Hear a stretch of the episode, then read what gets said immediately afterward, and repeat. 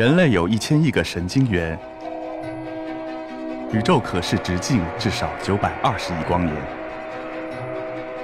从无限小到无限大，在中科院 SELF 讲坛一起探索未知的世界。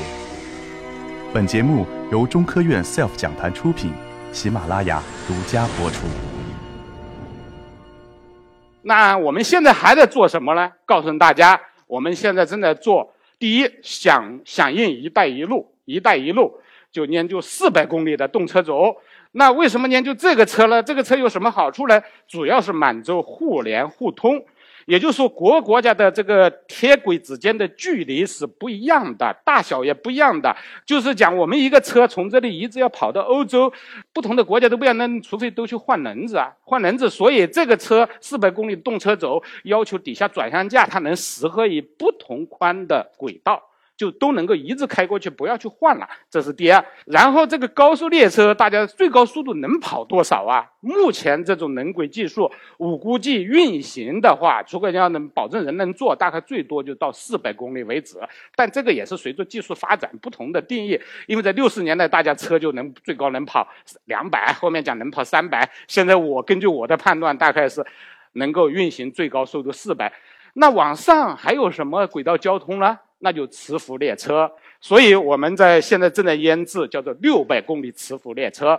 别说我们这么大的国家，这个技术是一定要掌握的。为什么呢？因为日本研究了很长的磁浮列车，它最高速度跑到六百零三，它现在正在建，它讲二零一七年它要全部建完，从东京到大阪的。磁浮列车运行速度五百五十公里，所以我们这么大块做的未来交通，所以这个要列了六百公里的磁浮列车。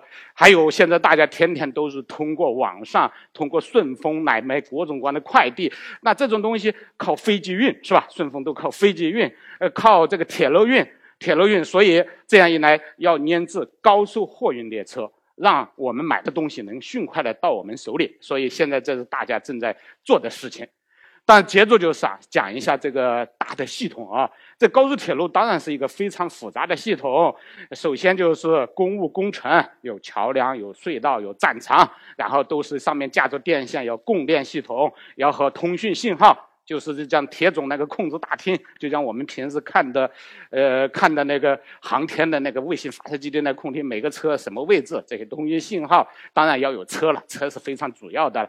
还有运营调度，运营调度最后变成我们看它的就时刻表吧，然后旅客服务，你是这是和我们比较打交道比较多的，因为我主要参与的是。高速列车这一块，所以底下我主要从高速列车这几个方向来来来大概说一下。那大家听得多的高速列车，前面好像大家都听得动车组，现在动车组和高速列车都混起来了，它们之间什么区别呢？我们说原来我们的绿绿皮车啊，现在所用的货车都是动力集中型。什么叫动力？其实前面有一个机车，都带着那些车往前跑。就带着那些车玩嘛，所以我们平时说火车跑得快，全靠车头带，是吧？就是因为车头带了动力，它带着后面的车厢走。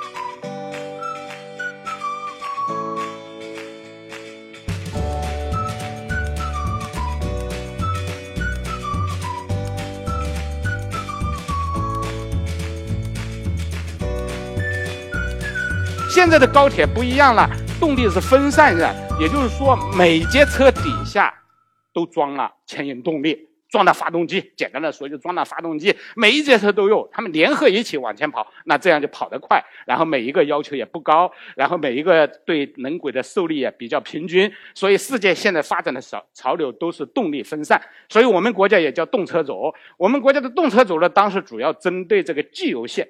既有线都叫动车组，针对后面新修的这些线就高速列车。但是除了动力从动力分散角度都叫动车组。那它高速列车非常复杂，包含高速列车本身有十项子系统，这么多十项子系统。当然，怎么来造一个车体？怎么列车上面的怎么来网络控制？然后列车怎么牵引？最后刹车怎么制动？轮子这一块转向架怎么来弄？牵引的电机，然后牵引变压器，牵引变流器。因为上面的网的线的速度都是我们国家是按二万五千伏来设计的，那到上面都要变流整流，就包含这样一个复杂的系统在上面，怎么把它集成起来，怎么来装，做这些东西。那下面就针对我自己做的一些工作，给大家介绍一下。大家那高速列车那个每个图形都长得不一样，每个样子都不一样，那怎么要考虑哪些问题？所以我再举两个例，举一个就是我们国家的三八零 A，在复兴号的我们常常的术语叫做四百 AF，实际上是这两个车，大概具体说一下设计过程和流程吧。设计过程，那设计你就设计个外形吧，是吧？外形好看不好看吗？所以，所以这是这是第一个，就是这个设计有设计变量，设计变量无非把这个外形设计设计出来啊。然后我管的是管的它的性能，就你设计出这个东西，这个车当然有不同的形状。不同的外形，不同的东西，但这个车到底性能好不好？跑起来是不是能够节能呢？啊，能够那是不是升力很大？升力如果很大的话，那对飞机升力大是好的，对高铁如果升力大，后面就会飘起来，是吧？还有它两个交汇的时候，过隧道的时候，有很大的风的时候，这个车运起来是不是稳定？是不是安全？是不是节能？是不是环保？这些是我关心的事。当然，我这样设计出来，当然别人还不行啊，因为到厂子里要去制造啊，制造的话牵涉到那司机开的时候，司机的视野、设备的布置、室内的空间、附件的空间、工艺的成本，这些都是必须要要考虑的，只有这样才能造出来。那怎么来的呢？那是要体现的两个中国的民族文化特色。别人一看，这是中国的车是吧？这是象征我们中国的，所以这就是艺术家，我们叫工业设计。工业设计都是基于很抽象的，我们大自然中国人非常喜爱的龙啊，我们现在的虎剑啊、剑啊、马，然后从抽象型，然后画图样的、画草图样的，最后画出一个大概模型，慢慢的过渡到车这一块的。然后有了这个东西，把三维的造型弄出来。余下的就是我们的事了。那这个我大的结构不改变，民族文化与特色已经体现了，到底行不行？从这个角度来，这个角度来弄。那通过哪些呢？中国有世界上最快的计算机，用计算机来仿真。仿真啥？就这个车还没造出来，它在线路上所有的工况我都知道了，我当然知道了。然后我考虑它，考虑各种各样的隧道，各种各样的情况，就是我们叫场景模拟。从这里面要提供设计车体的强度、刚度，还有气密性。这些这些东西参数，这是通过仿真来的，这是这是第一个。第二个叫风洞实验。风洞实验是什么东西呢？就是一个大管道，这个管道里我让车不动，我前面产生个风，那就按照相对运动，相当于车在跑，周围是静止的。这个的测什么？也是把它的这些气动特性、气动力全测出来，行不行？从这方面来进行研究。还有就是这个噪声。因为噪声牵涉到气密性，如果你气密性好，里面做的的感觉的声音就小，那这样就好。然后气，然后噪声小，对周围的环境就影响好，所以这里也是非常关心的。噪声也是一样的，在这个噪声风洞和和上面的气动风洞有什么一样呢？它的价钱至少是气动风洞的五倍以上。为什么它要求背景噪声小？因为你要产生一股那么快的来流，那就是要发动要这个风扇呢，要拼命的产生这环境，所以噪声很大。所以噪声风洞是要求这个这个背景噪声非常低来测量这些东西。那最后这些都完成之后呢，那要人机工程验证、工装台位验证，现在这样子可以生产测出来了。那从复兴号来说，因为头层都差不多，我这说一下，我们的我现在的复兴号和我们的和谐号有什么不一样？你们将来去注意，受练工底下是不一样的，这个是我们来设计的，所以我们来设计，所以这个这个大的能看见的，然后车头不一样，整流不一样，我们来设计的，每一个都是尖走的，然后有些你看不到的，就底下车轮那块采用什么方式，每一项我们都是一项一项细节来进行设计的，最后。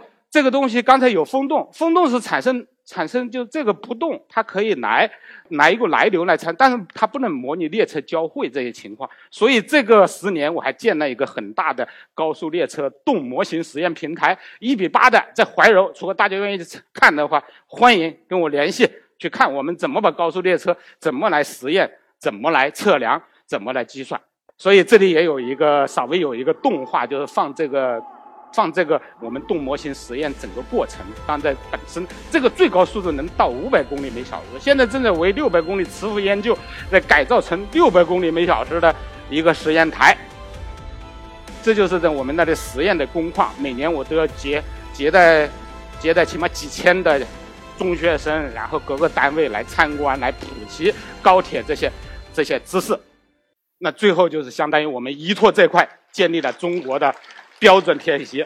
那未来就是要做这些事，所以可能五年之后我们就可以坐上中国的六百公里的磁浮列车。所以中国高铁带我们驶向美好的未来。